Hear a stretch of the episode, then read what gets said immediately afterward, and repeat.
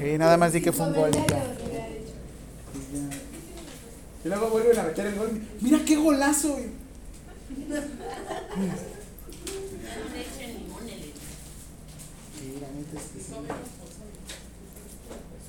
Ni para el.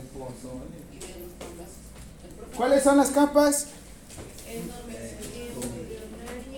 no, anoten a lic- licenciados. Endodermo, mesodermo y ectodermo. Al hablar de embriología, fue algo, o sea, fue al calor de las copas, discúlpenme.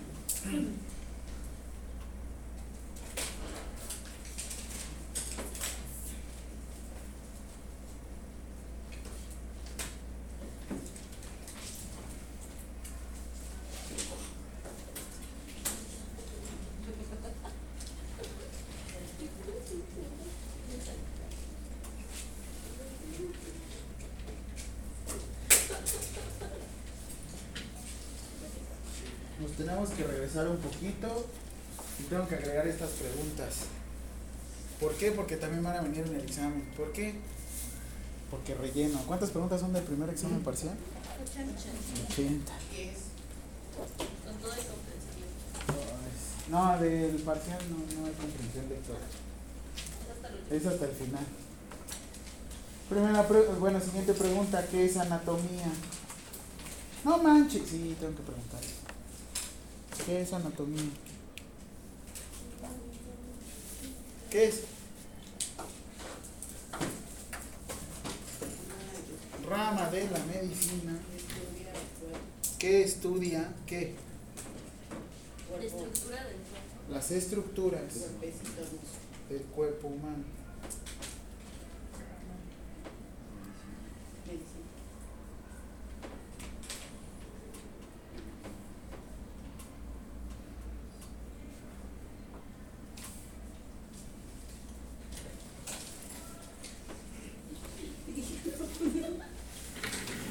Siguiente, ¿qué es?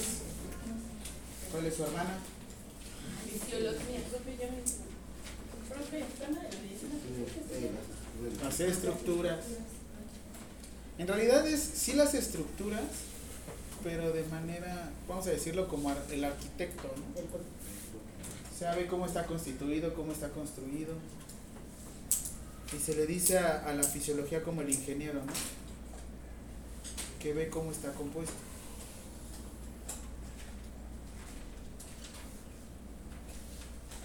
Entonces, a ver, anatomía, ¿cómo le pusieron? Perfecto. Probablemente les digo, esta es su, que aquí en Unitec no damos guía. ¿Va? No hay guía. Obviamente no va a venir así la pregunta en el examen. En el examen puede que venga, a ver, ¿cuál es la rama de la medicina que se centra o su objeto de estudio es forma, estructura y organización del cuerpo humano? ¿Cuál sería? ¡Wow!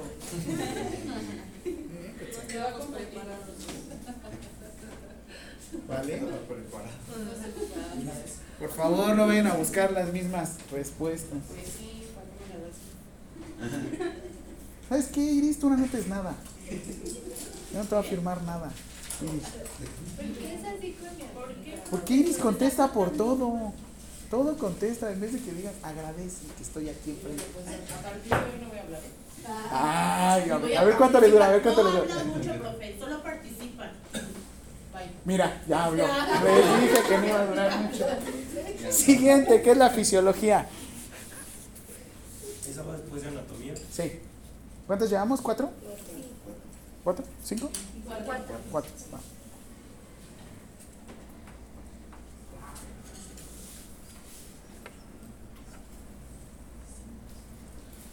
Esta pregunta es de carácter legal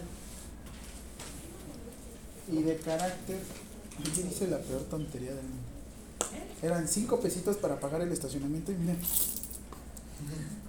¿Alguien quiere cambiar? Pero aparte esto me las dieron así como para aventar en el estadio. Esta, cara- esta pregunta es de carácter legal. ¿Hasta qué bueno, no, espérense, también no la noten, ¿eh? espérense, espérense. ¿Hasta qué semana se puede realizar la interrupción legal del embarazo? Decimosegunda, no se dice doceava. ¿Cuáles son los estados que es legal la interrupción legal del embarazo? Cuando está Ciudad de México. No, no, no, este, estados. Ciudad de México, Guadalajara. Se supone que desde la semana pasada ya se modificó en Código Civil, Código Penal Federal para que se despenalizara el aborto.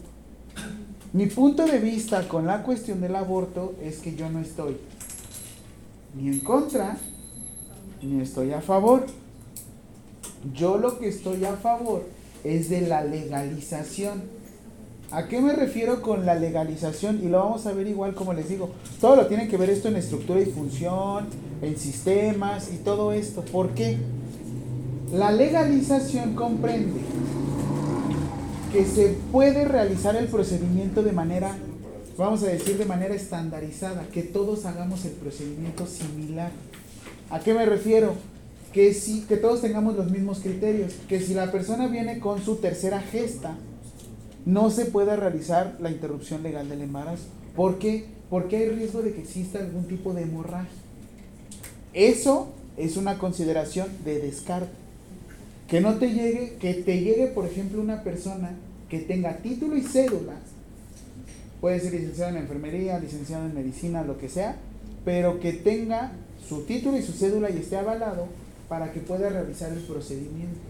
Eso es la despenalización. Es como si tú te fueras a realizar un procedimiento de, en este caso, una rinoplastía.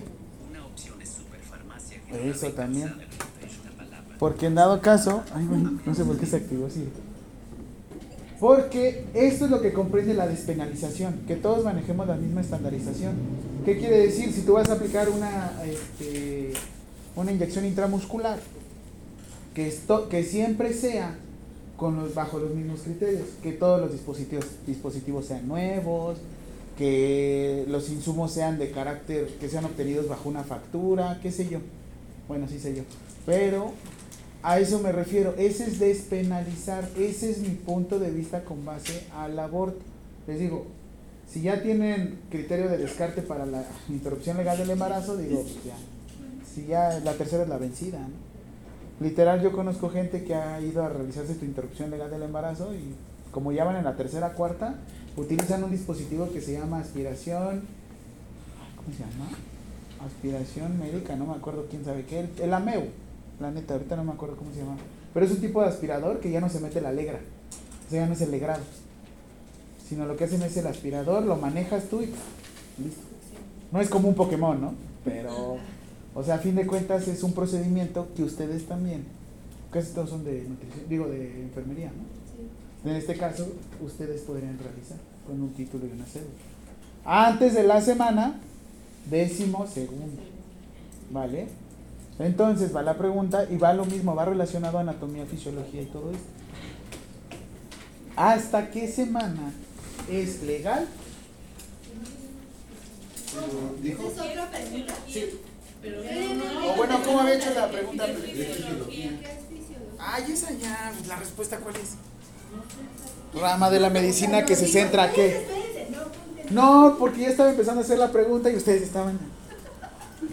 Rama de la medicina que se centra qué? La fisiología que se centra al funcionamiento de órganos y sistemas, o sistemas, o el cuerpo humano, o no sé. ¿Que se centra en funcionamiento? Ajá.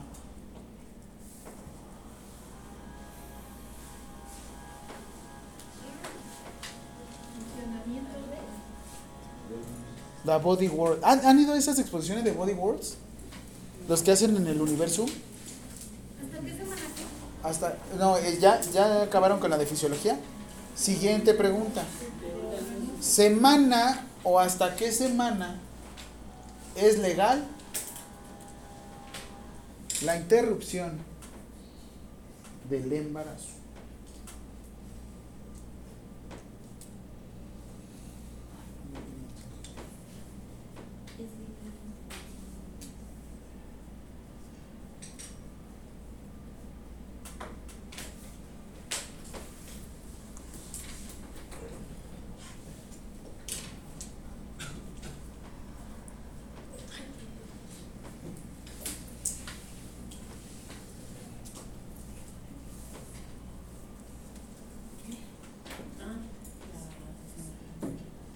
Suponiendo que alguien en su examen dijera, ¿cuál es la rama de la medicina que se centra a estudiar las funciones de los diferentes sistemas, órganos, tejidos y células del cuerpo humano?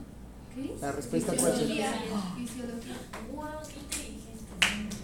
Tiene unos alumnos brillantes. ¿Va?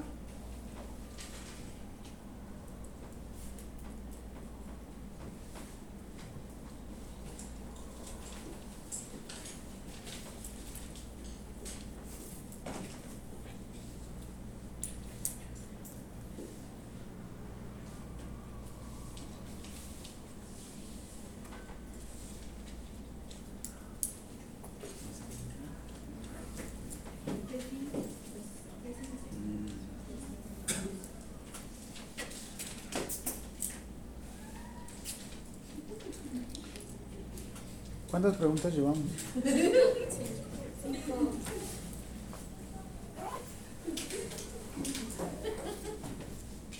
Está bien que se quieran. Sí, se supone que, que a raíz de la despenalización del aborto, es esto, como les digo, la, la estandarización.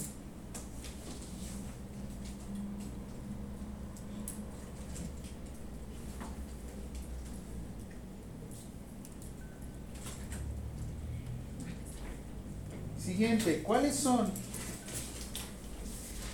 los niveles de organización del cuerpo humano?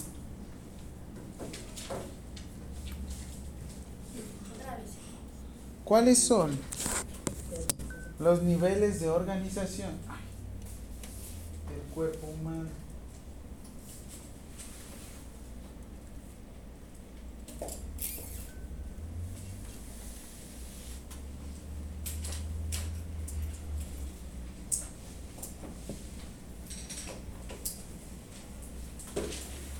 ¿Cuáles son licenciados?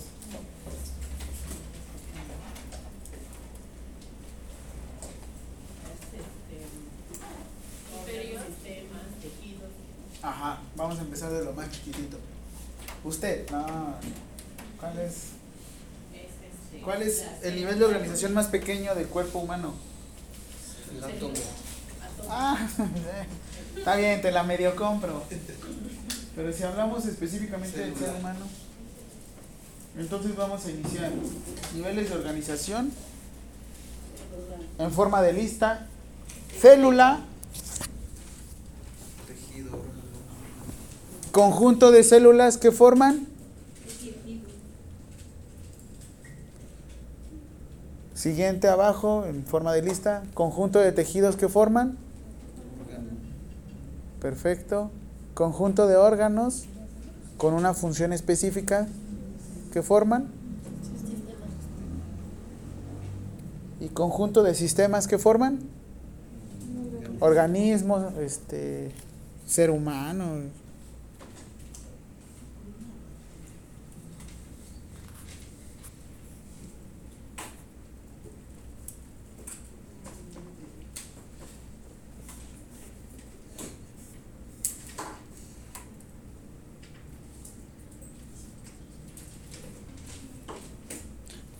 Les digo algo.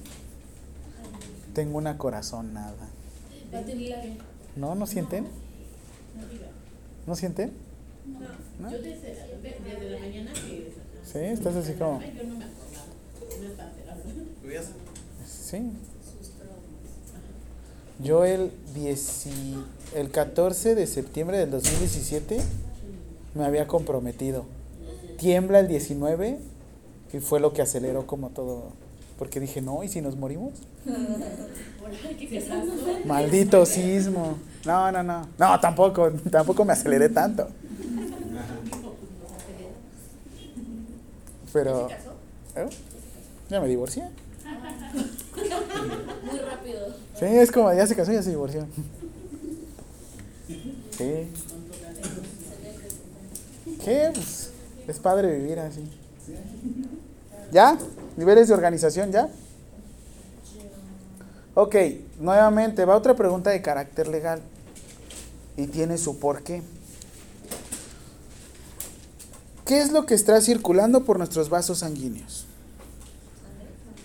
¿La sangre qué es? ¿Un órgano, una célula, un tejido? Si es un conjunto de células, entonces ¿qué es? Un tejido. En México, la única ley que tiene penas o que tiene delitos, ¿cuál es? Aparte del Código Penal, ¿cuál es? Ay, efectivamente. La Ley General de Salud es la única ley en algún tipo de materia, por ejemplo, está la Secretaría de Economía, Secretaría de Hacienda y Crédito Público. La Ley General de Salud es la única ley que tiene delitos establecidos. Hay delitos en contra de la salud. Si tú realizas transporte o manejo de algún tejido, célula u órgano, en automático te van a procesar por tráfico de órganos. ¿Por qué se dice esto, licenciados? ¿Y por qué hacemos esto? Las prácticas que ustedes hacen en Unitec es porque no podemos estarnos tomando y estarnos haciendo pruebas, estarnos quitando muestras serológicas. Porque el transporte sin aviso de este tipo de tejidos constituye un delito. Vamos a decirlo, es ilegal, en palabras mundanas, es ilegal. ¿Qué sucede normalmente? Todas las escuelas de medicina y enfermería se les ocurre, se les hace muy fácil conseguir cuerpos, órganos o estar manipulando tejidos. Sin avisar a la institución. ¿Cuál es la institución que nos regularía en este sentido? ¿Cuál es la que nos protege de riesgos sanitarios? Eso. Ah, pues aquí en la comisión. La Comisión Federal de. Bien, Memo. La Comisión Federal de Protección de Riesgos Sanitarios. Efectivamente, tenemos una norma oficial mexicana. ¿Cuál es? 080 y 7.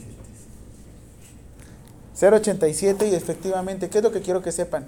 Que disposición de cualquier tipo de materia orgánica no es multa. No es multa, es tanque. ¿Qué es tanque? Eso, muy bien, Memo, sí traes todo el, el barrio. ¿eh? Es cárcel. ¿Qué sucede? ¿Mande? También hay una cuestión que tiene que ver con disposición y manejo de cadáveres. Por eso les diré, es que muchos dicen, es que qué tan difícil es tener un anfiteatro, ¿no? Como en el, es la escuela esta, la de la Facultad de Medicina, ¿no? Últimamente ya están quitando todos los cadáveres y se están quitando, se están quedando con puros modelos, porque la disposición y manejo de cadáveres es muy peligroso. Sobre todo porque no puedes ir a una fosa común y tomar el primer cuerpo que encuentres. No sabes el origen de ese cuerpo. No sabes si pasó algún delito, si tiene algún tipo de bacteria, hongo o algún tipo de microorganismo que puede llegar a generar la proliferación y que todos nos convirtamos en zombies. Yo estoy esperando eso. ¿Qué preferirían? ¿Zombies de guerra? ¿Eso ya hablamos? Ah, perfecto. Entonces ya, se queda el tema. Este, porque les digo, ¿qué tan fácil sería ahorita? No, pues tráiganse un órgano de quién sabe qué, ¿no? El manejo y disposición de todo esto es para que ustedes entiendan. Es dicen, ay, si nada más era sangre. Sí, pero por eso también tenemos lugares de desecho. Escuelas no tan reconocidas como les digo, esa escuela donde luego yo doy clases. Ahí sí se pican y hacen, pero X, ahí me vale. Ahí es de a ver cómo le haces para desechar las cosas. En lugares donde sí saben el manejo y disposición de, este, de tejidos, órganos y demás, sí saben que pues, se va una persona responsable y por lo menos él te va a la cárcel por el mal manejo o disposición de desechos. Yo conozco de una clínica donde las placentas las tiraban en la vieja carretera hacia Cuautla. No es que vaya a denunciar a esta persona y no es que haya sido mi familiar. Y no es que esté preparando mi venganza. Pero es información que cura. ¿Vale? Eso, eso también los digo sobre todo por los niveles de organización. Va a venir una pregunta relacionada con todo esto. Va.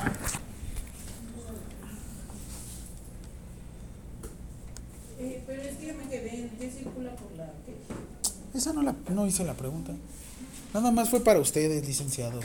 ¿Qué pasa? Iris, ¿cómo estás? Eh, Me quedé en esa pregunta de cómo estás.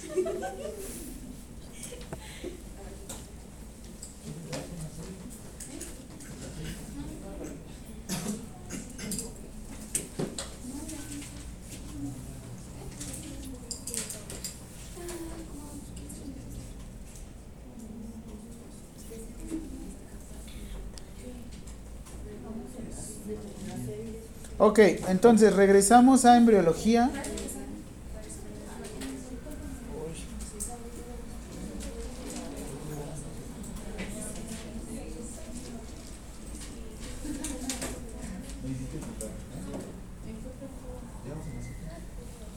¿Qué preguntábamos?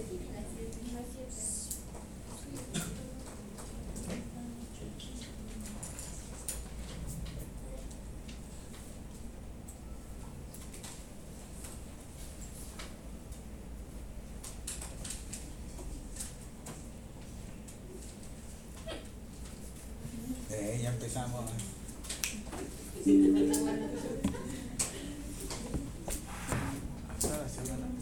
Ok.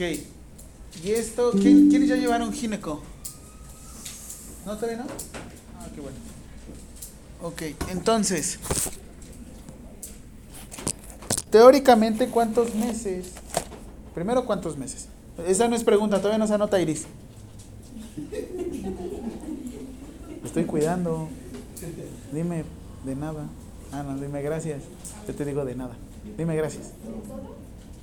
De nada. Entonces, teóricamente, ¿cuántos meses es la duración de un embarazo? Ujú. Nueve meses, ¿no? Ustedes, siendo profesionales del área de la salud, ¿lo van a medir por meses? Efectivamente. Entonces, van a poner duración. ¿Cómo se le conoce este tiempo de embarazo? No se le dice tiempo de embarazo. ¿Cómo se le dice? Perfecto. Duración. Le van a poner siguiente pregunta. Duración del tiempo de gestación. Duración del tiempo de tiempo de gestación lo pueden poner entre paréntesis, digo entre comillas. Estas se llaman comillas, ¿verdad? Ajá. De gestación. Cierran cierran interrogación, o lo que hayan puesto. Respuesta. Van a ponerle primero nueve meses.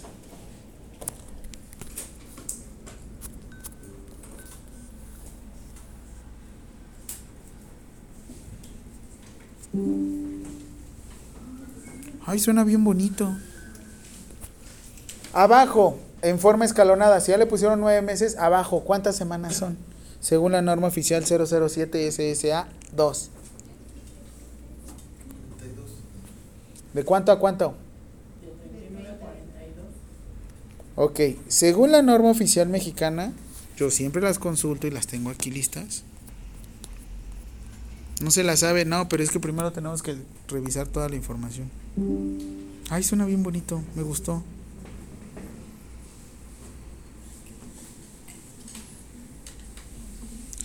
Nosotros vamos a conocer como algo que se llama embarazo a término.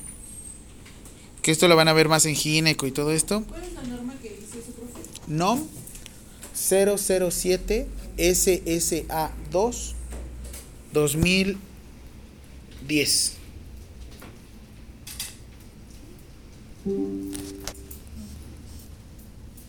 ¿Eso también es pregunta? No.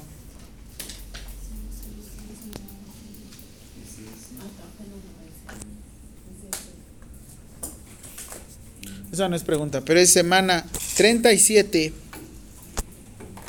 a la 42.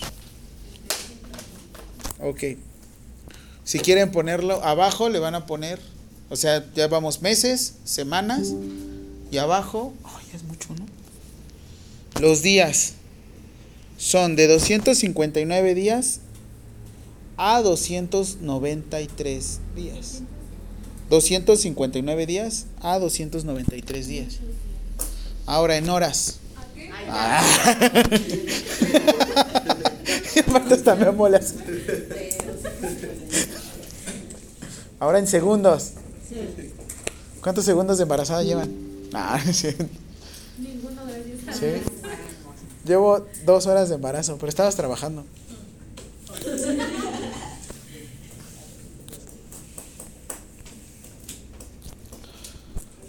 Bien deseando un chiste que no lo voy a repetir, está muy gandalla, pero si ustedes meten a cocer un pastel, ¿quién de aquí les gusta la repostería? Ay, qué bueno, a mí tampoco. Pero bueno, si ustedes meten a, a, a cocer un pastel o en específicamente meten a cocer algo y lo dejan en suficiente tiempo en su horno o el lugar donde estén cociendo, ¿cómo creen que quede la estructura? Si la receta te dice, debe de quedar la carne marinada, shh, debe de mantener la carne marinada por lo menos 30 minutos. Y tú metes los 30 minutos al tiempo de cocción y el mismo peso que te establece. ¿Cómo crees que salga tu carne? Bien cocidita, ¿no? Y si se te ocurre a ti, ahora sí que sacar antes de esa carne, antes de los 30, lo saques como a los minutos 25, ¿creen que influya su sabor? ¿Creen que influya la formación? ¿Creen que influya algo? ¿Por qué? Ah, muy bien, depende, ¿no? Porque dicen que los tiempos de Dios son perfectos. ¿Ok? ¿Por qué tú dices que depende, Iris? No, y está bien. Sí, sí te lo creo, depende. ¿Por qué? Porque yo les dije algo en relación. Les dije el tiempo y qué otra cosa. ¿El qué? El peso. El peso. Si en dado caso, por ejemplo, hubieran sido menos peso y lo hubiéramos metido 25 minutos, probablemente sí se cocía bien, ¿no? Probablemente. Pero ¿qué pasaría si fuera al revés? Que estuviera más pesado, que les gusta una porción, unos 300 gramos de carne, y se te ocurre meterlo, este, que sean ahora 400 gramos, y los terminas sacando antes los 25 minutos antes.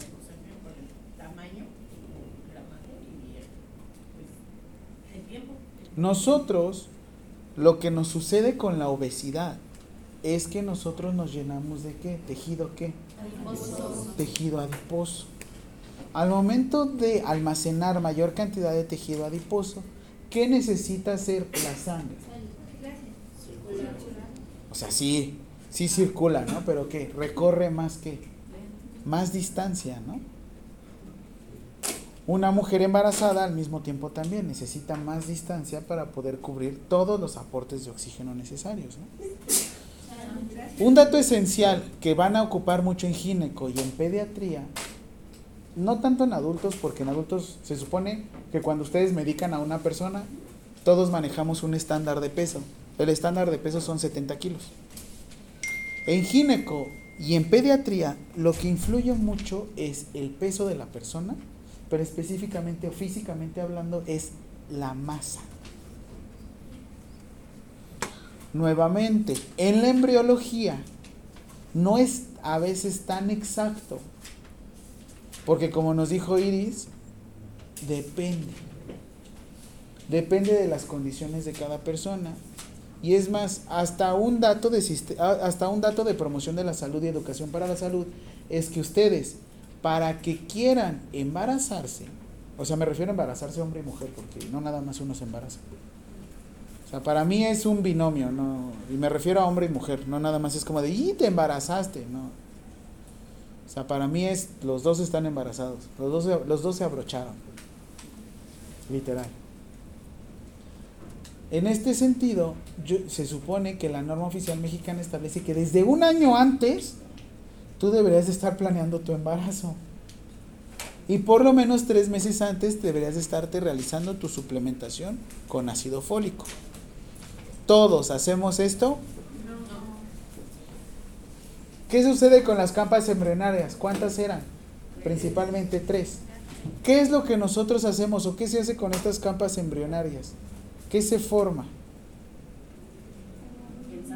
Somos como un taco, ¿no? O sea, en realidad decimos el endodermo, ¿qué es lo que sucede? ¿Dónde queda? Dentro. El mesodermo, en medio. Y ectodermo, a fin de cuentas, ¿qué es lo que hace? Nos recubre, ¿no? Hay algo que sucede con el ectodermo que, que establece, yo sé que esto es un poquito más como musculoesquelético, pero ¿qué sucede lo que escuchamos, la famosa qué? Espina qué? Espina bífida. ¿Qué quiere decir la espina bífida? ¿Cómo es una lengua bífida? Dividida, ¿no? Que todas las terminaciones nerviosas debieron de terminar donde, deberían de haber quedado. En el CRIT, bueno, obviamente, alma mater. En el CRIT, obviamente, un, una manifestación de espina, de espina bífida, la más común o la que más prevalece, vamos a decir que es secuelas de mielo meningo cele. Secuelas de mielo meningo cele. ¿Qué sucedió con estas capas? Al momento de formarse en taco, nosotros quedamos, nuestra espalda queda aquí. Digo, perdón, nuestra cara, nosotros lo que hacemos es nos cerramos de esta forma. Nos hacemos un taco y quedamos alineados. Y hay una condición que cuando no alineas bien, ¿cómo le decimos? Labio y paladar, hendido, hendido, no hundido, hendido. Los famosos, no, los famosos ni. No, no es cierto. Perdón. Y por eso debe, ahora sí que son como las principales malformaciones al momento de, digamos, esas son sensoriales, los que más alcanzamos a, a visualizar. Secuelas de mielo meningocele.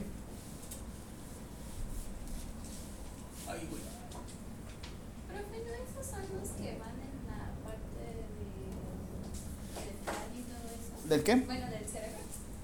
O sea, Sistema nervioso central. y- ¿Sí? ¿A eso te refieres? Y la espalda bífida y todos esos son nada más de... ¿A las secuelas de mielo meningocele? No, es la, la espina bífida es un tipo de... No, sí, pero digo, o sea, el meningo, meningocele y mielomeningocele son del sistema nervioso. Sí, pero es sistema nervioso periférico. Ah, Porque en este caso, ¿qué sucede? Ustedes ven al usuario, ustedes ven a la persona, vamos a decirlo, sin ningún tipo de alteración. Pero al momento de voltearlo, se ve como una colita así. Y si alcanzas a ver una separación. Como si tuvieran dos coxis. Y así es como tú ves, los volteas a ver. Y hay gente que sí camina. Pese a tener mielomeningocele, hay unos que sí caminan, hay unos que no, que en dado caso como no hubo falta de mo- como hubo falta de movilidad y no fortalecieron las piernas a tiempo, ya no desarrollan bien los músculos.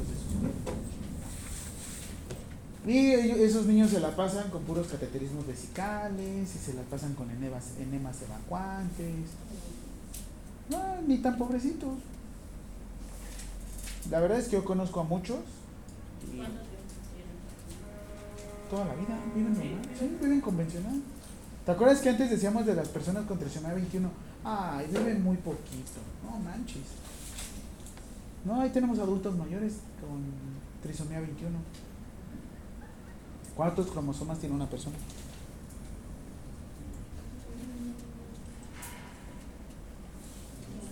¿46 o 23 pares, no?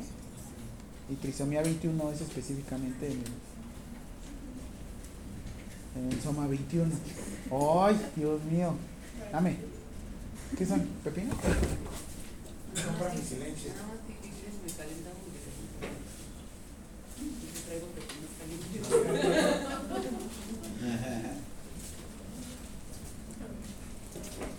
Ok. El proceso por el cual se unen las tres capas germinales, ¿cómo se le llama?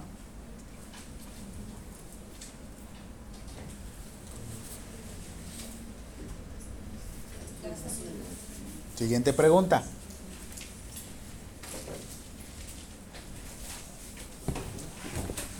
Sí, estos usuarios se la pasan bajo puro cateterismo vesical. Ellos mismos se lo hacen. Yo le enseño a los niños de 8 o 9 años a que ellos mismos hagan su cateterismo vesical. a un chavo de 20 años, ahí conocí la diferencia entre el team sangre y team carne. Porque sí, él tenía lesión medular, le dispararon en la espalda y le enseñé a que él se hiciera cateterismo vesical. ¡Ay, hijo de su madre! Una sonda Nelaton, ¿cuánto mide? ¿Como unos 20 centímetros? Toda, toda, toda. Son de esos que nada más estimulas tantito. y ¡ay, joder! Hasta me dieron ganas de salir corriendo. Me estaré. ¡Ah, no! ¡Ah, ah, no! ¡Ah, ah! Hasta me hice así. ¡Oh! ¡Oh! Ay, yo ojalá nunca haces eso fácil. ¿Por qué? Qué horror.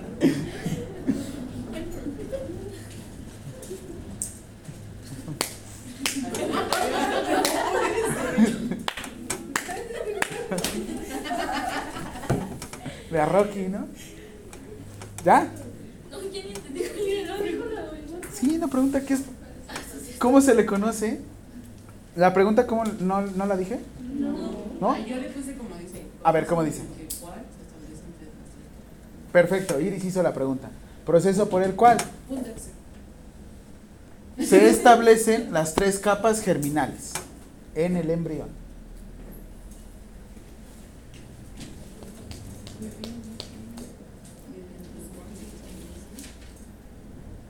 Hazle. "Ah". Ah. Y eso que pones atención. En el. En, ya. ¿En el. Sí. ¿Cuál no? Mm. Pues la primera, no- ni hemos terminado ninguna. Es que vamos picando de cada una. Es como yo. De mi dieta voy. No, amor. No, amor. Así es la dieta, ¿no? Debe ser variada. Y, el- y la respuesta es gastrulación.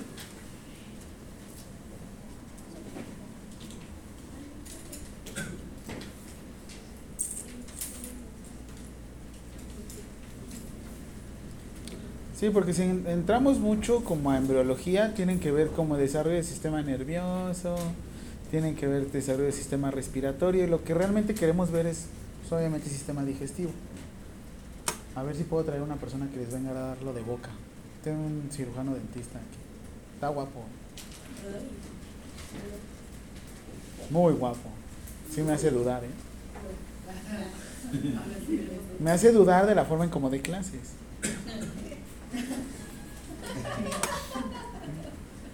No me hables. Y aparte tiene buen aliento siempre.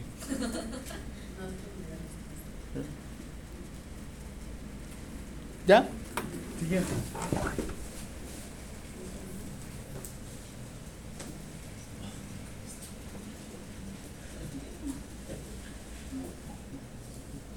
Capa germinal.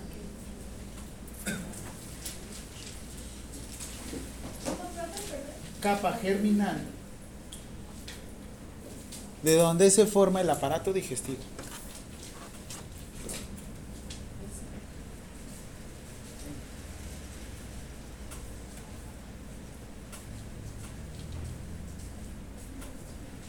Lo que va a ser sistema respiratorio, sistema endocrino y todo lo que tenga que ver específicamente con tórax, peritoneo, en su mayoría viene del endodermo.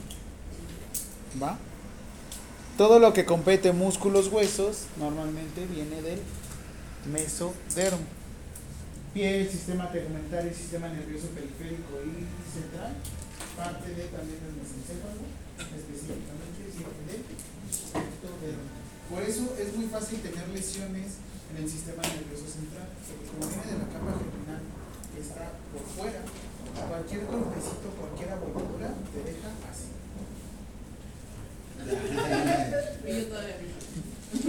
¿Cómo?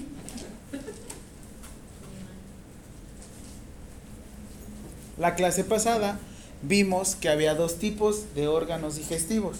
Uno que eran qué? Parte del tracto y otros conocidos como Au.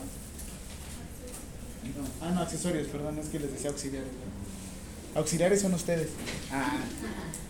¿Qué? Ahorita son auxiliares, no son profesionales. Son estudiantes. Son personal no profesional de enfermería. Como un auxiliar. ¿Estoy mal? Si en dado caso la nación nos requiriese, los podría contratar como auxiliares. Y primero maten a la carne de cañón. Como en COVID. Mata a los auxiliares. Mientras nosotros por fuera así. Ay, esos pasantes, ¿por qué se tardan? No saben a lo que van. Dios ha de estar riéndose. Sí Estuvo bueno, Jaime. ¿Va?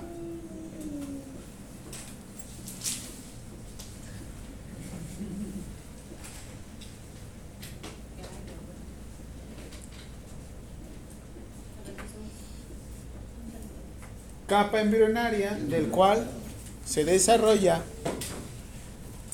esqueleto, sistema muscular, aparato circulatorio renal y aparato reproductor. Estos, de los cuales se forman estos. Como la, la pregunta pasada, pero ahora para mesodermo. De donde se forma la base ¿Cómo era la pregunta? profesor. Ah, ya vi, espérense, no. Capa embrionaria en donde se desarrolla el esqueleto, sistema muscular. Ya es que fui muy específico en pregunta. Sí, Carmen. El esqueleto. Sistema muscular. Obviamente esqueleto no es de licenciados, ¿eh? nada más que se me hizo fácil. Aparato circulatorio y renal. Y el aparato reproductor de CDs o DVDs. ¿Todavía tiene alguien? ¿Alguien de aquí todavía tiene un DVD o Blu-ray o algo así? Pues el Play, ¿no? ¿No tienen Play? Bueno, ¿El Play dos? en, El Xbox. También. Y el 360. Ajá. Y el Bluetooth. Los Xbox tienen para Blu-ray, Yo DVD, tengo una de esas de donde se metían las, los discos grandes. los de acetato. En Walmart hay una que es para acetato, USB, cassette, de, eh, CDs y creo que salen como en 1800. Eso se los recomiendo que se los regalen a sus abuelitos. Pero están chidos. Que pues muchos tienen. Todavía acetatos. Yo tengo VHS, sí. No, en serio. Tengo VHS. ¿No tienes abuelitos? Pues qué poca va. Yo todavía me queda mi abuelita. Y eso quién sabe, porque anda mala. ¿Ya? Respuesta, mesodermo.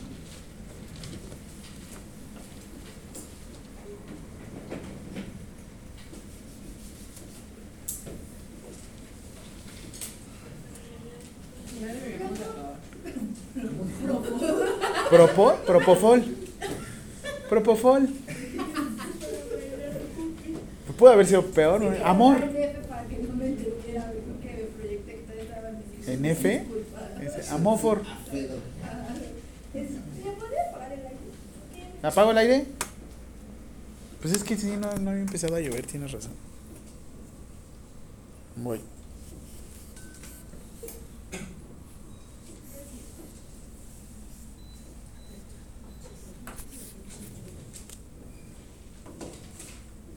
¿Ya? Siguiente. Capa embrionaria del cual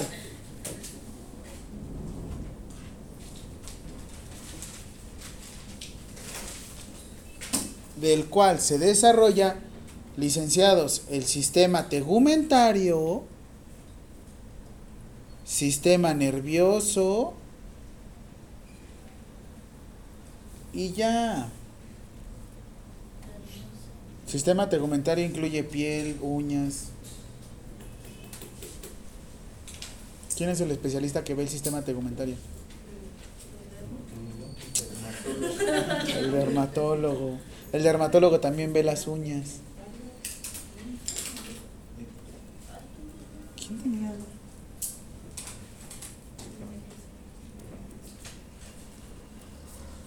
Respuesta. Sí pusieron ectodermo sin H, ¿verdad? ¿O a quién le paso co- al corrector? Porque...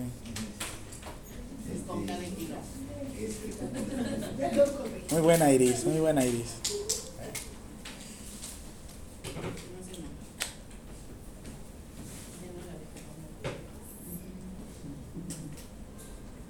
Siguiente pregunta, es que, es que fue, fui muy específico con la de sistema digestivo, pero siguiente pregunta es, capa embrionaria del cual se desarrolla la mayoría de los órganos,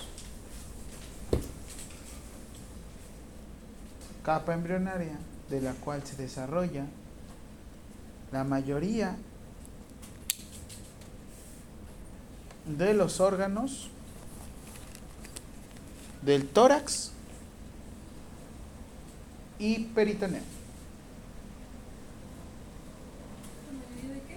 De los órganos del tórax y del peritoneo.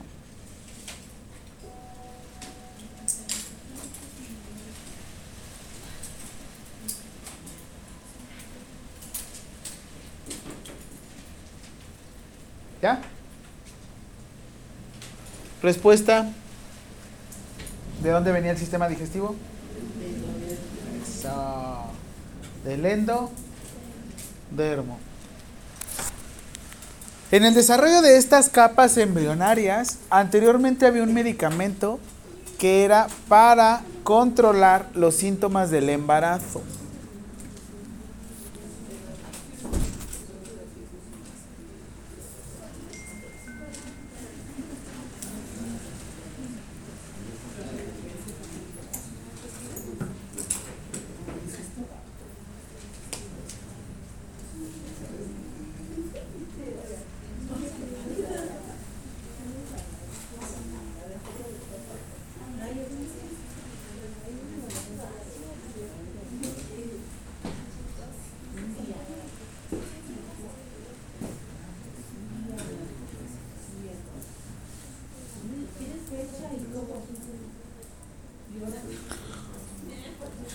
Específicamente, desde aquí surgió lo que se le conoce como la farmacovigilancia.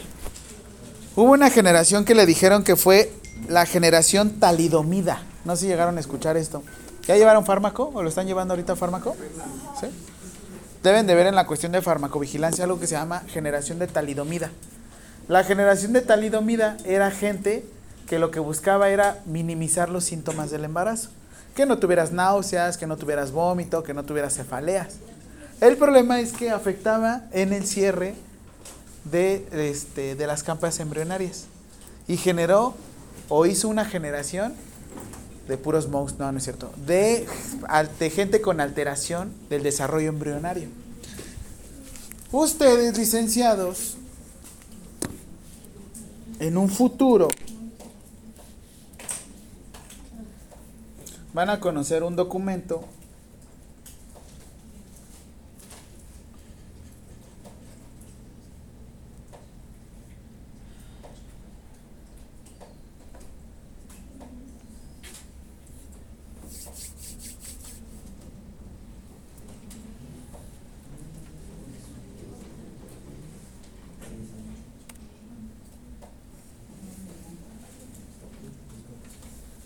Cuadro básico y catálogo de medicamentos.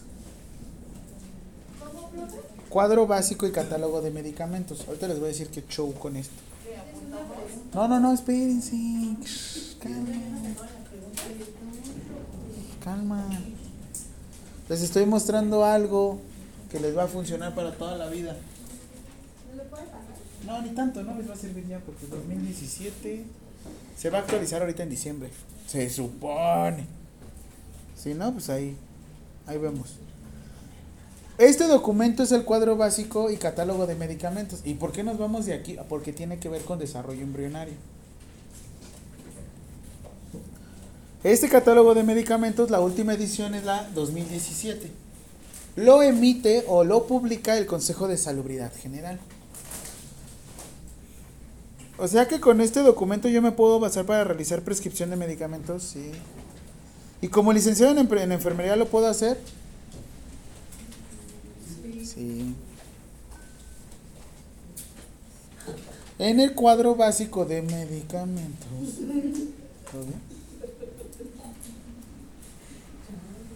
Si te vas al grupo 1 terapéutico, que en este caso es analgesia, el más común. ¿Qué se les hace más común? Ácido acetil salicílico, ibuprofeno, paracetamol o metamizol sódico. Ustedes díganme. ¿Paracetamol? Ah, vámonos.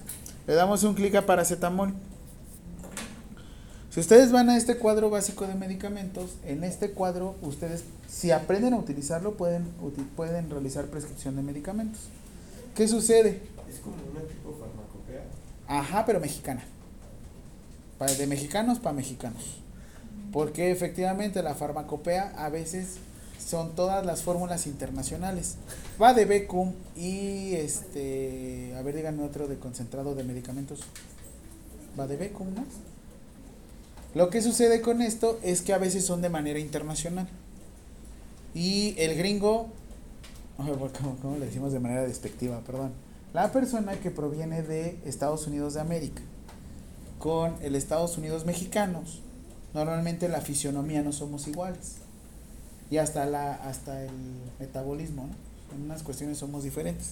Pero bueno, ustedes van a una presentación y van a encontrar que cada tableta contiene con 500 miligramos y el envase viene con 10 tabletas. ¿Para qué es la indicación de este medicamento? Para un dolor agudo o crónico. En este caso, los adultos te dicen que deben de consumir de 500 a de 250 a 500 miligramos cada 4 o 6 horas. Normalmente cuando prescribimos el paracetamol 500 miligramos cada 8 horas. ¿no? Aquí te da como un aprox. En niños también te dice de 10 a 30 miligramos por kilogramo de peso corporal. Así es como tú haces tu prescripción cada de 4 a 6 horas. Eso ahorita pues lo van a ver más en farma, pero lo que yo quiero que veas es una sección que dice riesgo en el embarazo. Riesgo en el embarazo quiere decir efectivamente que tanto riesgo le puede generar al desarrollo embrionario. Si se dividían en tres, o, bueno, tenemos nueve meses, ¿cómo se divide el embarazo? El embarazo se, pide, se divide en primer trimestre, segundo trimestre, perfecto. ¿Cuál es el tiempo que nosotros debemos de proteger más a nuestro embrión? Por eso es que legalmente tenemos los primeros 12 semanas de vida o el primer trimestre, porque tenemos un proceso conocido como organo. Por eso te dicen, de preferencia en el primer trimestre de embarazo, no consumas ningún tipo, shh, ningún tipo de sustancia. Ahora, es que no le entiendo, profe, ahí dice B, no te preocupes. Nos vamos a la sección.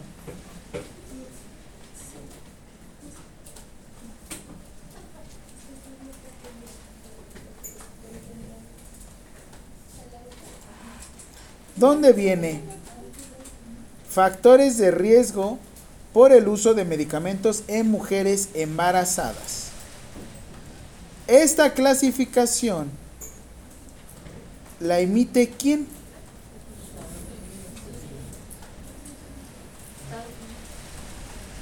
Yo les dije que el metabolismo era diferente, ¿no? Pero ¿qué creen? Ellos tienen algo o una administración. No sé si la han escuchado. No, nada que ver con nuestra COFEPRIS. A ver si la han escuchado alguna vez.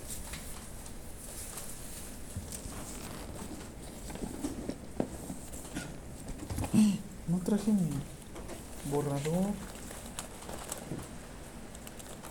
¿Alguien trae un un papel? Sí.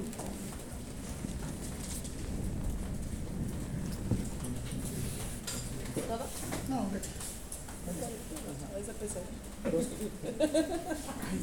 ¿No había nuevo? Solo el usado. A ver si alguna vez han visto estas siglas, ustedes me dicen.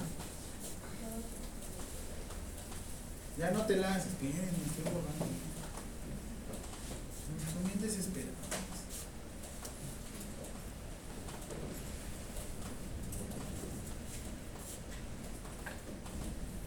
La FDA. ¿Alguna vez la han escuchado? ¿Sí? Es la Federación Administradora de Alimentos. Ay, pero es en México. Ah, pero. Internacional. Ah, De las drogas. Casi. América. Casi, casi, casi, casi. es Food and Drug Administration. Es la administración de drogas y comida. Es como su COFEPRIS, pero es una COFEPRIS internacional. Es una COFEPRIS que nos regula y de hecho todas las indicaciones que vienen de la Food and Drug Administration nos impactan directamente en COFEPRIS. Y eso en COVID no sé si lo llegaron a ver. Porque nosotros en COVID vimos estas siglas y también vimos estas siglas.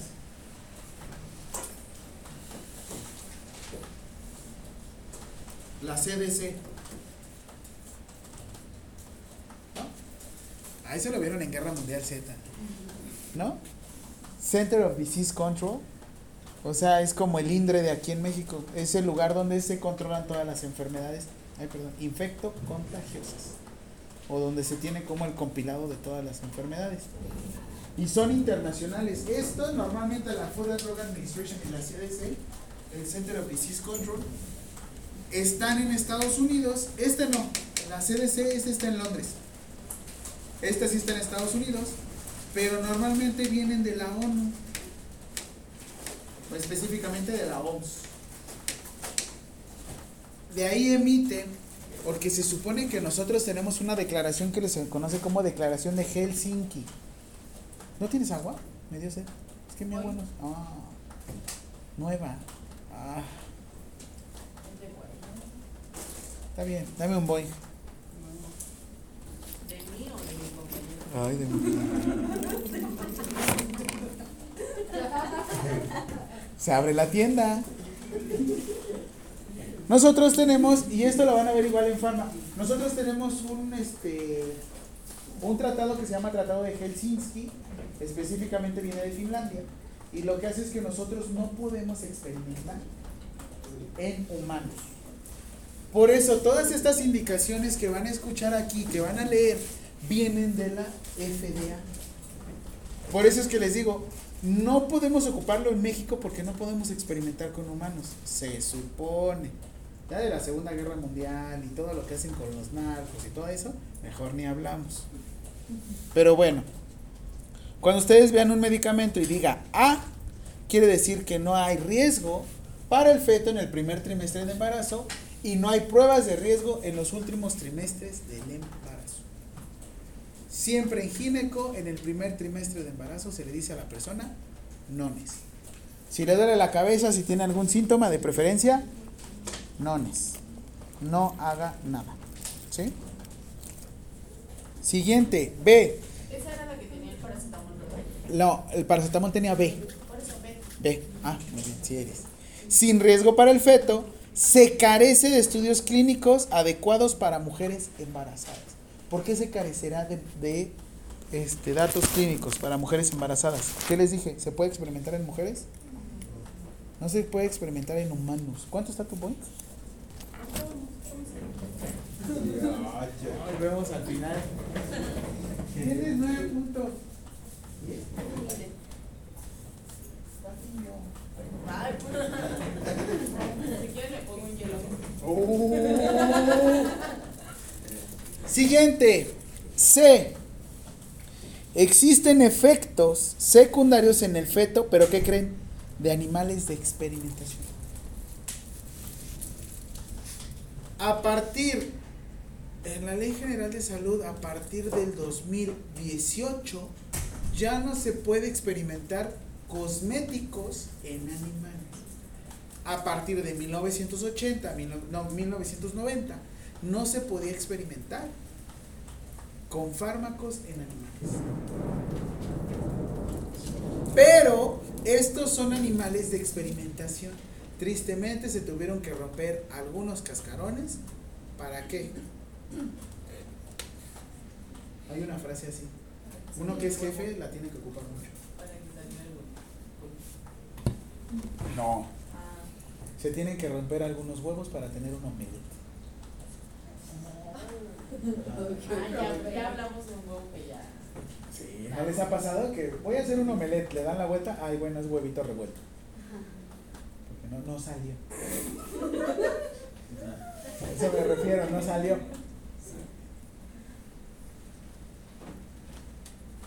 Siguiente, la D. Existen pruebas de riesgo, pero ¿qué creen? Ya para fetos humanos. Ya fetos humanos. ¿Todo esto ya está escrito? Sí. ¿Y por qué no nos enseñan esto en Pharma? Sí, se supone que sí. En Pharma tienen de ver un cuadro básico de medicamentos, todo esto. Y leerlo parte por parte y aprendérselo. De hecho, ustedes los medicamentos que pueden prescribir son todos los que dicen cuadro básico. Son un buen. ¿Quién de aquí nos sacaría una consulta con puro paracetamol, ibuprofeno y ketorolaco? ¿Qué hubo? Digo, ¿quién no aumentaría sus ingresos así? Oiga, pero. ¿Cómo es posible que, que- Pues no se supone el paracetamol o porque no, eh, medicamentos así los puedes comprar sin. O sea, ¿cuál es el chiste de que uno compre? depende? Hay unos que sí necesitan receta y hay unos que no necesitan receta. Depende de. Depende. ¿Quién trae chocho? ¿Algún medicamento? ¿Algún medicamento? Perdón, es que luego lo digo en, en Sudamérica y se me. Es que chocho es igual a.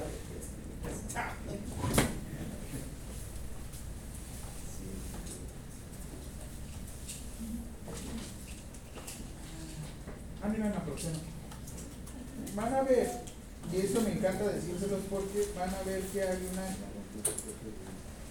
hay un registro que dice aquí SSA. ¿Qué número? Es número romano. Es la boca. SSA 6. Es un número chiquitito, ahorita se los voy mostrando. Mira, ¿ya lo viste? SSA 6.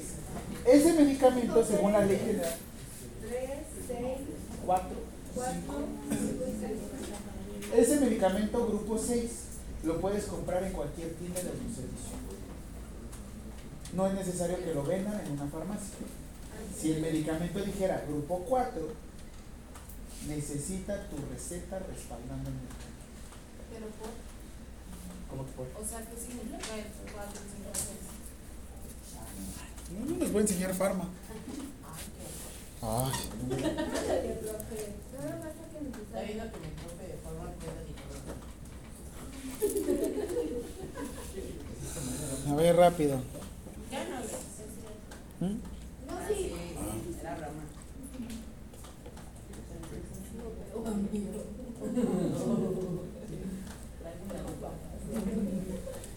Esto lo van a encontrar en el artículo 226 de la Ley General de Salud. La clasificación en el cuadro básico de medicamentos, yo les di clasificaciones terapéuticas. ¿Qué quiere decir que son terapéuticas? Para alguna afección, ¿no? Que el analgésico, que el antiinflamatorio, que el gastrointestinal, que la la la. Porque eso también vamos a ver los fármacos gastrointestinales nada más. Entre ellos está el misoprostol. ¿Ya lo han escuchado? ¿El misoprostol? ¿Qué es? Es un medicamento para úlcera péptica. Ya que tenga un efecto secundario que movilice o, o genere el desprendimiento del embrión, bueno, perdón, del cigoto específicamente en la pared. Eso, esa información yo no se las dije, eso ustedes lo leyeron. Ok. Artículo 226 de la Ley General de Salud establece la clasificación de los medicamentos de manera administrativa. Les mostraré un medicamento, pero luego se me salen mis fotos. ¿Verdad, Mariana? Pero bueno. Establece que los medicamentos para su venta y suministro al público se consideran de la siguiente forma. Grupo 1. Medicamentos que para adquirirse necesitan una receta de control o necesitan un permiso especial expedido por la Secretaría de Salud de acuerdo, de acuerdo a los términos señalados en el capítulo 5 de este título. El capítulo 5 específicamente, habla de los medicamentos psicotrópicos. Psicotrópicos, aquellos medicamentos estimulantes, entre ellos se encuentra codeína, codeína, este, ¿cómo se llama? La cocaína y no me acuerdo qué cosa. Grupo 2. ¿A poco había cocaína de medicamento? Pues sí, lo que, ¿qué es lo que hace la cocaína? ¿Te hace más leve la fiesta? No, no, ¿qué te hace? Te corta, te corta la pena. Te estimula.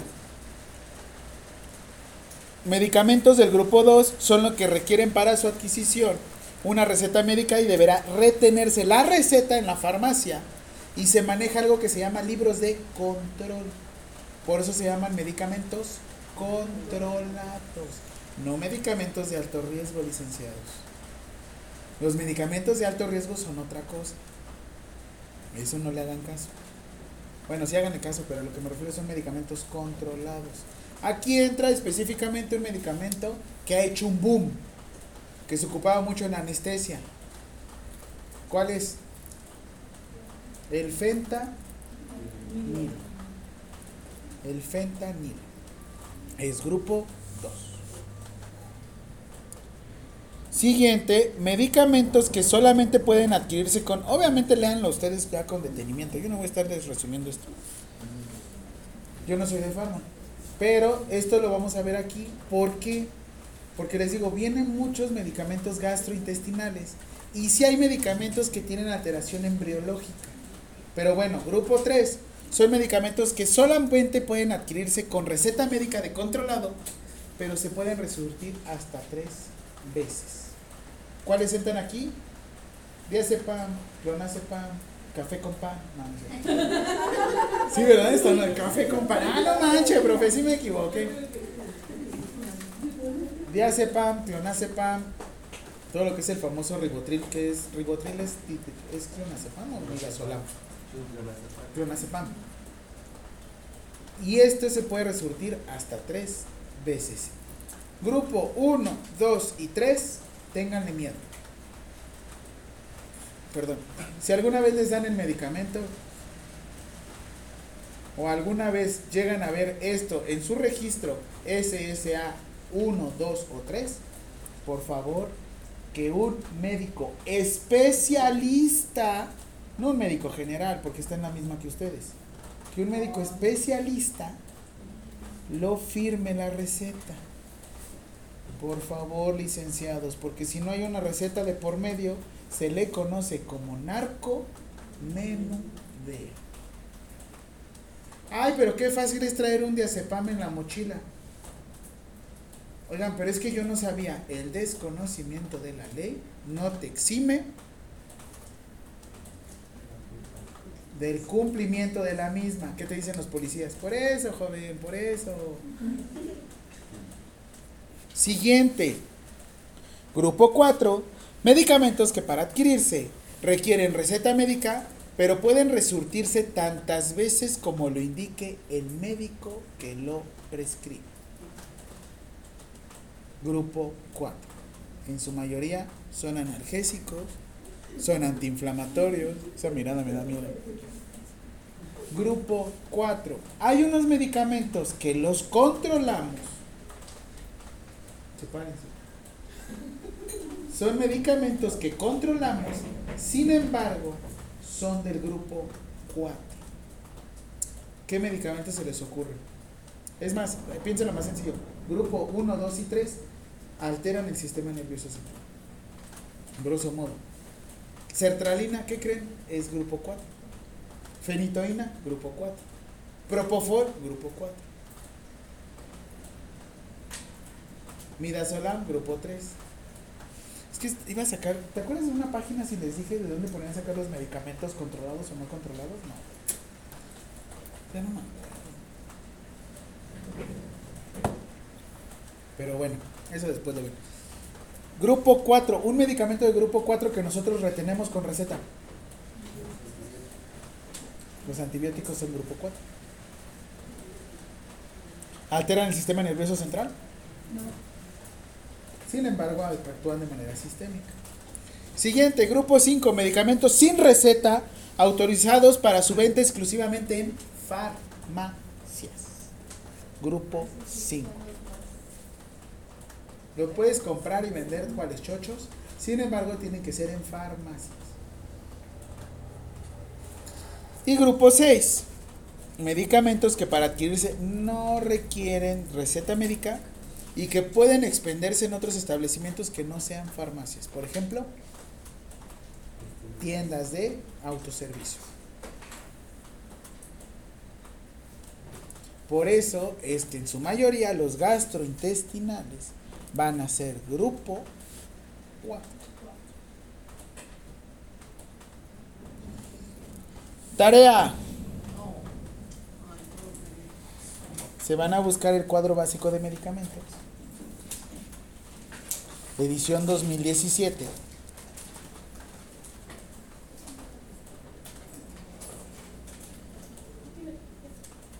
No, no es para entregar.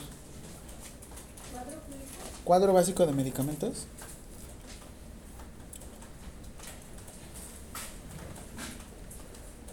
Se van a ir a la sección.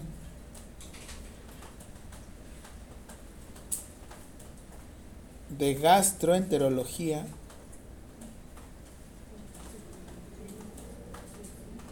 ¿Era la 12?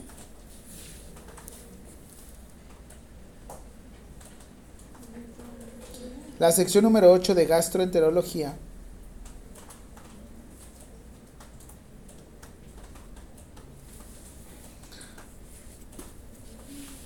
Y van a buscar algún medicamento que tenga alteración en el embrión. ¿A partir de qué letra era? La D, la E y la X, ¿no? La D. La D de dedo, la E, porque A no tenía alteración, B tampoco. Ah, no, la C, C, D, E y X. C, E, E y X.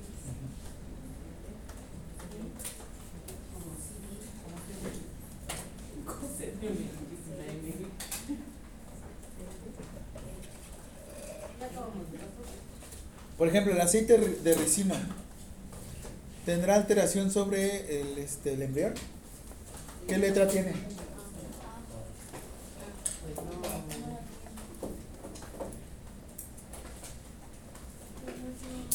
¿Sabían que los electrolitos... Ah, ok, para ustedes... Entonces es C, D, E, X. Según yo sí, ¿no? Oigan, es que mi cerebro lo uso para otras cosas.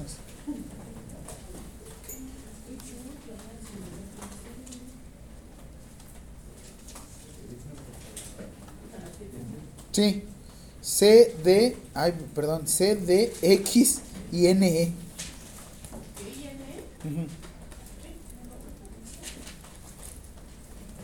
Sí, busquen estos medicamentos. Cuando estén en gineco, C de casa, D de dedo, X de Shomali. N, E.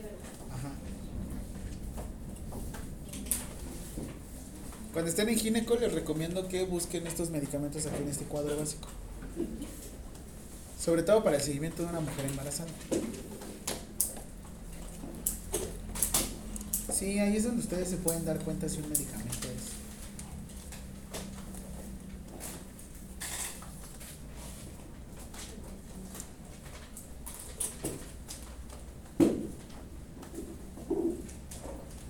Ah, ya la encontré. Se llama Recipe.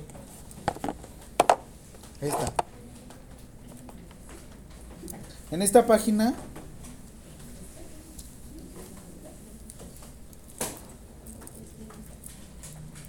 me la mostró este una química. ¿Qué medicamento les gustaría? ¿Cómo se llama el que es para bajar de peso? Ah, Redotex. Si vieron que ahorita hicieron un reportaje de Redotex, ¿no? ¿No? Es que el Redotex lo que tiene es diazepam, tiene aloína, tiene tiroyotironina, tiene atropina, tiene clorhidrato de neuropseudoefedrina y es del grupo 3, grupo 2. ¿Sí se ve?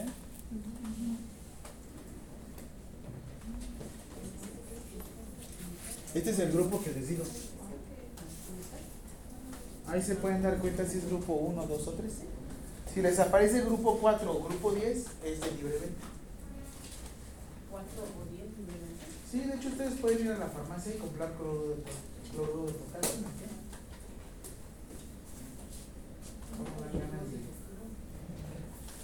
¿Cómo dan dan ganas de un shot, no? De cloruro de potasio. Ustedes pueden comprar también su paja de... Todos los medicamentos de alto riesgo ustedes los pueden comprar porque son como cuatro. Los únicos que no pueden son este grupo 2 y 3. Y si alguna vez se los venden, huyan de esa farmacia.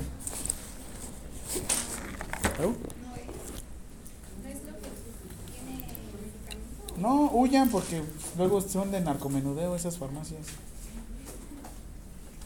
Pues es que el viaje del fentanilo, o sea, imagínate, es un medicamento que haces en masa, lleva un proceso de infraestructura, está permitido ante la Secretaría de Salud y aparte el viajezote sí te dura un ratote. ¿eh?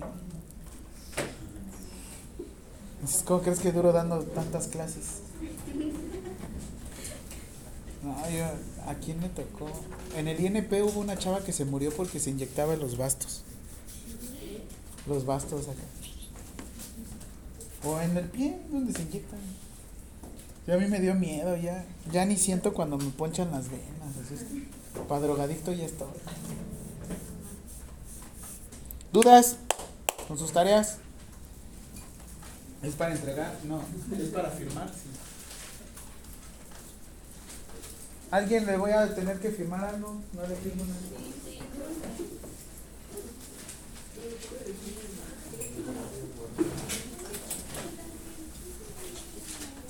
Faltan dos de los dos cuestionarios. Cada cuestionario va a tener una firma. Si no, caso no tiene firma del día en el cual yo. eh, en el cual hicimos el cuestionario, la calificación. Tienen la oportunidad de de eso. ¿Quién más estaba de administrador de aquí de grupo de WhatsApp? Jefe de grupo. Bruce, Bruce, Bruce, Bruce, Bruce, Bruce. ¿Tu anterior? ¿Me lo recuerdo, por favor? Sí.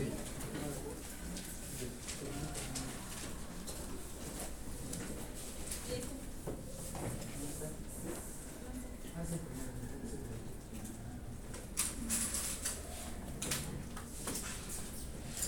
Tengo más fotos, ¿eh? Eso no existe. ¿Cómo le hiciste si ni siquiera hizo video la, te la pasaron? ¿Por qué jala pelos? No sé.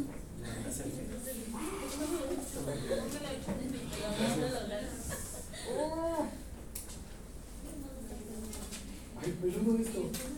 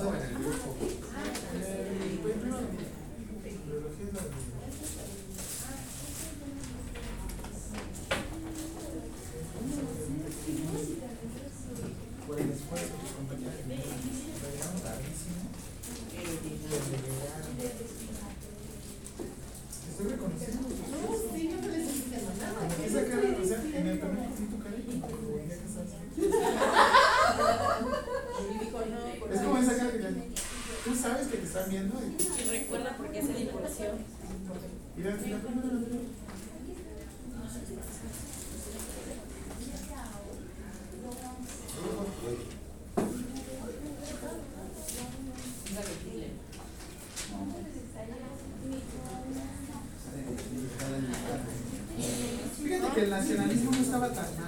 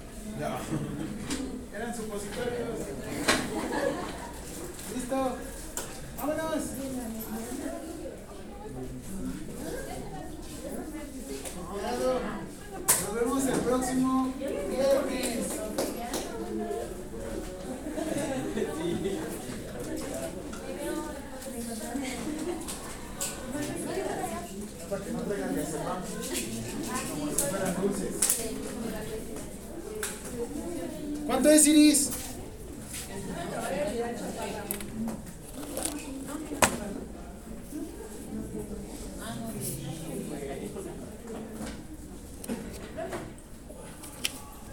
Es que está caliente.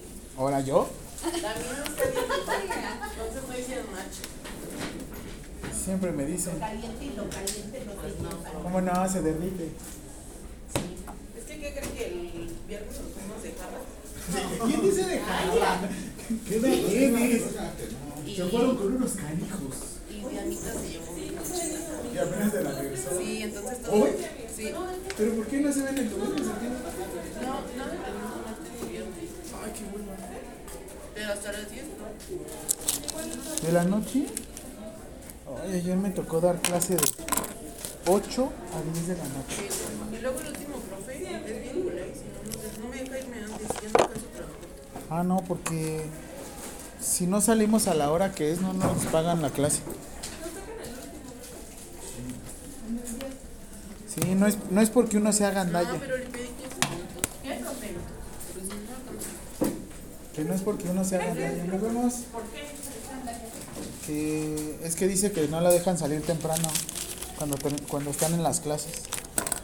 Pero de 8 a 10. Me voy, a- me voy a las 10 ya no alcanzo transporte. ¿Hasta dónde vas? ¿Hasta mi palta? Ay, sí, ay. Sí hay. Es que yo no me voy por allá, me voy por la de acá, México, Cuernavaca. Y a las 10. O sea, tú estás en el verdadero Ajusco, no el Ajusco chafa. Pues, pero. Es que el ¿Cuál es Ajusco, el Ajusco chafa es donde está este Six Flags y todo eso. Ajá, esa es la Pikachu Ajusco. ¿Esta es el Ajusco Chafa? Ajá, porque el Ajusco bueno es sobre la carretera hacia Cuernavaca. Imagínate irse hasta allá. No más. Sí, Yo vivo por el caminero, ¿Cuál es el primero? como por donde está el monumento, la última gasolinera antes de agarrar las casetas. Pero ¿Qué? no da clase tan tarde. Sí, de 8 a 10. Pues Ay. Ajá. Y de aquí me voy al gym. La gran diferencia. Y de- Espérenme, ¿no? Uno solo Espérenme tiene a las dos 10. patitas. 10, 10. Pero es que de aquí yo me voy al gym. Pues vaya Jimmy, regresa por mí y ya. Es que termina hasta las 11. Por eso. Y ahí va, va a estar aquí esperando. Ay, se me olvidó otra vez. Si algún día me llega a pasar. Nos vemos.